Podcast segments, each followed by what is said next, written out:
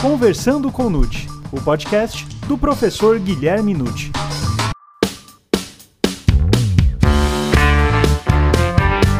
Olá, sejam muito bem-vindos a mais um episódio do Conversando com Nute. Você conhece o conceito de crime? O que vem a ser o elemento tipicidade? E como conceituar a ilicitude? Meu nome é Gustavo Rodrigues e essas e outras questões serão respondidas agora, pois está começando o Conversando com Nute, o podcast do professor Guilherme Nucci.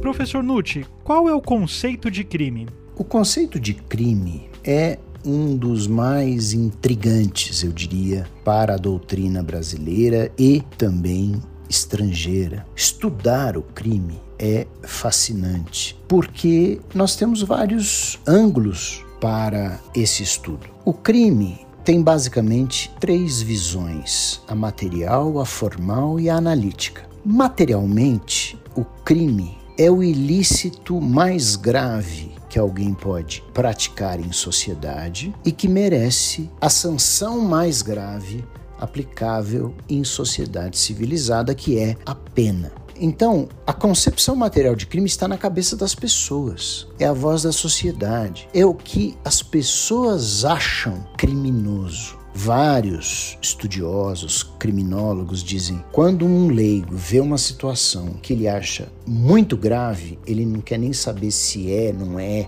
não é se está previsto ou não em lei, ele diz: isso daí é um crime. Quer dizer, ele está adjetivando uma situação porque ele considera muito grave. Então, notem, materialmente, o delito está na cabeça das pessoas. E é o consenso conjunto dessas opiniões que levam ao parlamento a ansiedade de algumas comunidades pela criminalização de uma conduta. Então, o conceito material não é um conceito delimitado por lei, não é um conceito que abrange o princípio da legalidade, é um conceito a ser estudado pela criminologia, né? o que é o crime na essência, e é um conceito a ser extraído pelo legislador do sentimento da comunidade que ele representa. A partir do conceito material, surgem projetos de lei e surgem tipos penais para que se possa punir determinadas condutas. Isso é muito relevante, porque depois que determinada situação grave acontece e se percebe não haver uma figura delitiva compatível, nasce a lei. Nasce a lei, como aconteceu com o artigo 215-A do Código Penal, quando um sujeito entra num ônibus, ejacula em cima de uma moça e não há um tipo penal à altura punitiva para aquela situação naquela época. Contravenção é muito pouco, uma multa, estupro não encaixa, não houve grave ameaça ou violência, então criou-se a importunação sexual. Vejam, conceito material nasce ali, né, do reclamo da sociedade, de uma medida mais drástica, mais rigorosa para punir uma conduta excepcional. Vira lei, então podemos dizer que o conceito formal de crime é o ilícito previsto em lei sujeito a uma pena. Aí podemos já partir para o analítico, que é onde mais trabalhamos como operadores do direito no dia a dia, que é uma visão mais científica, uma visão mais estruturada do que vem a ser o delito para fins de aplicabilidade. E aí costuma-se então dizer que o crime é um fato típico, antijurídico e culpável. Essa é a ideia analítica, dividindo o crime em elementos para melhor aplicação da lei penal.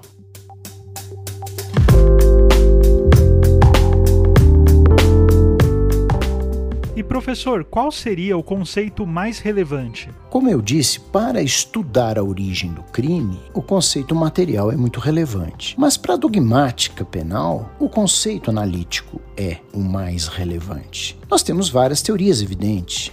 É? Ninguém é unânime nesse campo. Então nós temos uma teoria que é predominante, o direito penal mais adotado aponta o crime como um fato típico antijurídico e culpável, com três elementos. Vocês terão aí adeptos do causalismo, do finalismo, do funcionalismo, dando essas três esferas para avaliarmos um crime. Mas também temos a visão bipartida como um fato típico e culpável, uma teoria que também se chama elementos negativos do tipo. O tipo penal já envolveria a ilicitude, então nós poderíamos pensar que excludentes de ilicitude são tipos penais também, permissivos, mas são também tipos penais. Ali a conjugação do 23 com o 25 do Código Penal forma o tipo permissivo da legítima defesa. Não há crime em legítima defesa. Portanto,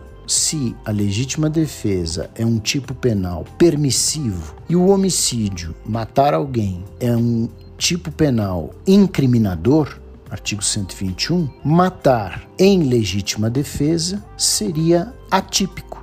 Por quê? Porque enquanto o 121 proíbe, por exceção, o 25 permite. Então tudo seria decidido no campo da tipicidade. Então, para tanto, o crime seria um fato típico e culpável. Há também uma teoria nascida e criada no Brasil, que é a do fato típico e antijurídico, considerando a culpabilidade apenas um pressuposto da pena. Essa teoria me parece cada vez mais abandonada aos poucos pelos penalistas brasileiros, porque não encontra um parâmetro sólido para afastar a culpabilidade do conceito de crime, do conceito de crime, não para aplicar uma pena simplesmente, não. Um crime precisa ser reprovável, precisa ser uma conduta típica e ilícita reprovável. Uma criança de três anos pode espetar uma faca em outra. Ela comete um fato típico e ilícito, mas evidentemente não é culpável. Ela tem três anos, ela é inimputável. Não posso dizer que essa criança é uma criminosa, mas fica isenta de pena. Veja, a carga de dizer que alguém cometeu um crime e é um criminoso é muito intensa. Portanto, sem culpabilidade, não posso admitir, na minha visão, que se tem um crime, que se tem um criminoso. E existe também uma, terceira, uma quarta né, posição que fala de um fato típico antijurídico, culpável e punível, conferindo a punibilidade, que é a efetiva possibilidade de aplicação da pena, como um elemento extremamente importante para ser crime, porque crime sem pena não seria crime. Essa quarta posição é compreensível, mas como já dizia Nelson Hungria no passado, a punibilidade é um fator muito importante para o crime, mas é uma decorrência dele. Porque houve um crime, é imprescindível a punição. Então, punibilidade é uma consequência de ter havido um delito. Então não precisa fazer parte da sua definição, embora se reconheça, sem dúvida nenhuma, que a punição é fundamental até mesmo para garantia da eficácia do direito penal. Mas é possível que nós tenhamos, por exemplo, uma condenação, transitou em julgado, o condenado permaneceu foragido e, depois de um tempo, declara-se extinta a sua punibilidade pela prescrição da pretensão executória da pena. Não se pune mais. Mas esse indivíduo cometeu um crime e ficará ali registrado. Pode gerar reincidência, pode proporcionar maus antecedentes, pode gerar indenização no cível. Então, a punibilidade me parece extremamente importante, mas não para o conceito de delito.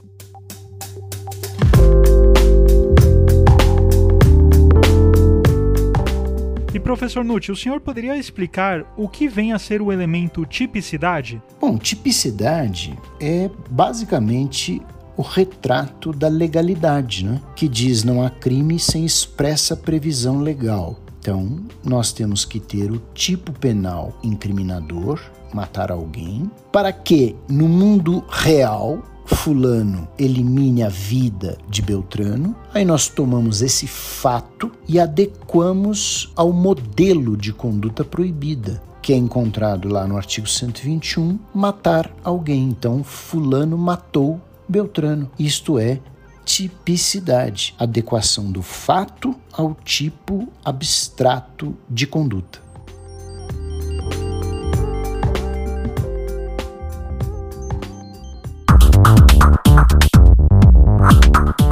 Professor, pode-se avaliar a tipicidade entre formal e material? Hoje tem sido mais comum, eu diria, fazer essa diferença entre uma tipicidade formal e uma tipicidade material, entendendo que o simples preenchimento do modelo abstrato de conduta por um fato formalmente é tipicidade. Né? Então você pode dizer: Fulano fez um furo na língua de Beltrano. Você diz, bom, lesionou a sua integridade corporal. Encaixa, não é? Mas aí você descobre que isso foi feito porque Beltrano queria colocar um piercing na língua. Hoje, entende-se socialmente adequado que cada um faça os desenhos que queira com o corpo, como nas tatuagens, é? que fure partes do corpo para colocar argolas, anéis, enfim, algo que não afeta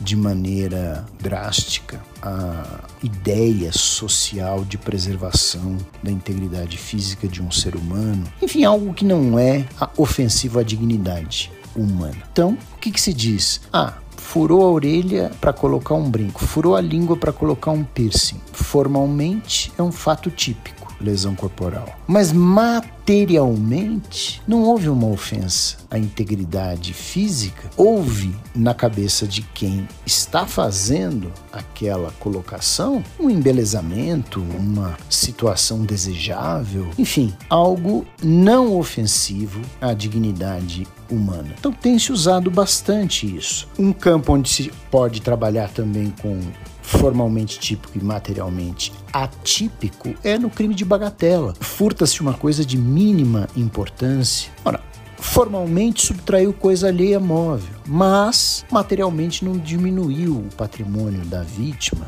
porque é uma coisa de ínfimo valor. Então é, é, é assim que nós trabalhamos e eu acho isso bastante útil para decidir uma série de casos. E professor, como conceituar a ilicitude? Bom, no campo da ilicitude, temos trabalhado com o conceito de ilicitude material, porque a ilicitude formal seria a mera contrariedade de determinada conduta com o direito. Mas se pensarmos bem, isso já é a tipicidade, né? Quando nós colocamos o fato da vida real no tipo, nós já estamos fazendo automaticamente um juízo de ilicitude formal também. Agora, é preciso considerar que a ilicitude que realmente interessa é a material, porque é a que provoca uma lesão efetiva ao bem jurídico na exata medida em que temos excludentes de ilicitude a apontar que o fato típico, então, mesmo que formal e materialmente típico, como matar uma pessoa, pode ser permitido. Então, é interessante trabalhar com um conceito material de ilicitude. A ilicitude é a contrariedade da conduta com o direito, causando efetiva lesão ao bem jurídico de acordo com o ordenamento que nós temos. Por isso, matar um ser humano é fato típico. Não se pode dizer, ah, é só formalmente típico. Não, é um fato típico, materialmente falando, mas é materialmente lícito, porque tem uma excludente de ilicitude presente, como a legítima defesa, por exemplo.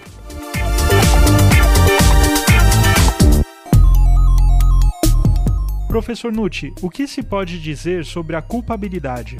A culpabilidade me parece muito relevante porque ela confere ao fato típico e ilícito um grau moral, ético e sensível de reprovação dessa conduta. É? Nem todo mundo que pratica um injusto penal, seria o fato típico e antijurídico, merece ser reprovado pelo que faz. Tanto que a ilicitude é a reprovação de quem age assim, assim como praticando um fato típico e antijurídico, que são elementos objetivos, mas precisa ser uma pessoa imputável, mentalmente saudável e maior de 18 anos para poder entender aquilo que está fazendo, para poder sofrer o juízo de reprovação, o juízo de culpabilidade. É preciso que este ser humano esteja apto a compreender o caráter ilícito do que faz. Se ele, por exemplo, estiver em erro de proibição excusável, ele nunca imaginou que aquilo fosse errado. Também não há por que se reprovar essa conduta e chamar de criminosa. E finalmente, parece-me muito justo que a gente analise como um outro fator de culpabilidade que ele daquela forma agiu porque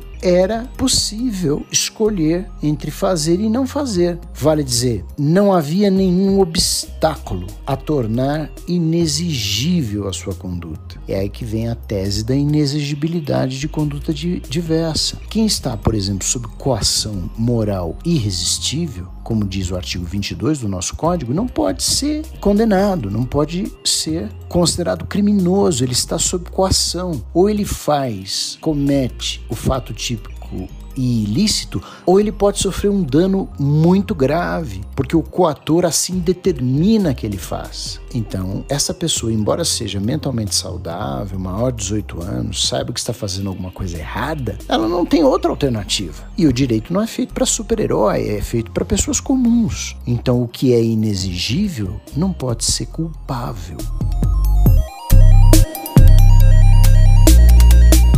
Bom, professor, agora para finalizarmos este episódio, a última pergunta. A parte relativa à inegibilidade de conduta diversa é passível de comprovação? É bem verdade que algumas vozes defendem que esse elemento da inexigibilidade de conduta diversa é uma abstração, é muito difícil de ser comprovado e que não deveria fazer parte da culpabilidade. E dão outras fórmulas para ela. Mas eu não penso assim, eu acho que é perfeitamente viável, pelo menos nos vários anos que tenho na magistratura, na área criminal, é muito é, é simples, eu diria, quando efetivamente existe essa situação, comprovar que a pessoa não tinha outra alternativa dentro de uma realidade do razoável, do, do, do que se exige de uma pessoa para cumprir as normas do direito, de fazer ou não fazer. Quer dizer, ela acabou praticando o fato típico e ilícito porque ela precisava preservar alguma outra coisa que para ela é extremamente valiosa. O que, que nós temos observado muitas vezes com é, quadrilhas que entram na casa de um gerente de banco, de um indivíduo que trabalha numa companhia de valores, numa joalheria? Esses indivíduos sequestram a família do gerente e praticam entre aspas aqui, né, um assalto à distância, porque ele obriga o gerente a ir até o local, tirar o dinheiro e trazer até eles. Veja, o gerente sabe muito bem que está indo no banco, furtando o dinheiro do seu patrão, colocando numa sacola e levando para terceiros. Ele está subtraindo coisa alheia móvel para outrem. Ele sabe perfeitamente bem que, o que está fazendo. Mas não tem alternativa por quê? Porque ele precisa proteger a família dele. Então é o que se chama coação moral irresistível, que é uma modalidade da inexigibilidade de conduta diversa. Não posso classificar esse gerente como criminoso. Não acho que tenhamos que fazer um juízo de reprovação social em cima dele, porque ele é tão vítima quanto é o banqueiro dono do dinheiro. Enfim, para mim, uma situação muito justa a inexigibilidade de conduta diversa fazendo parte da culpabilidade.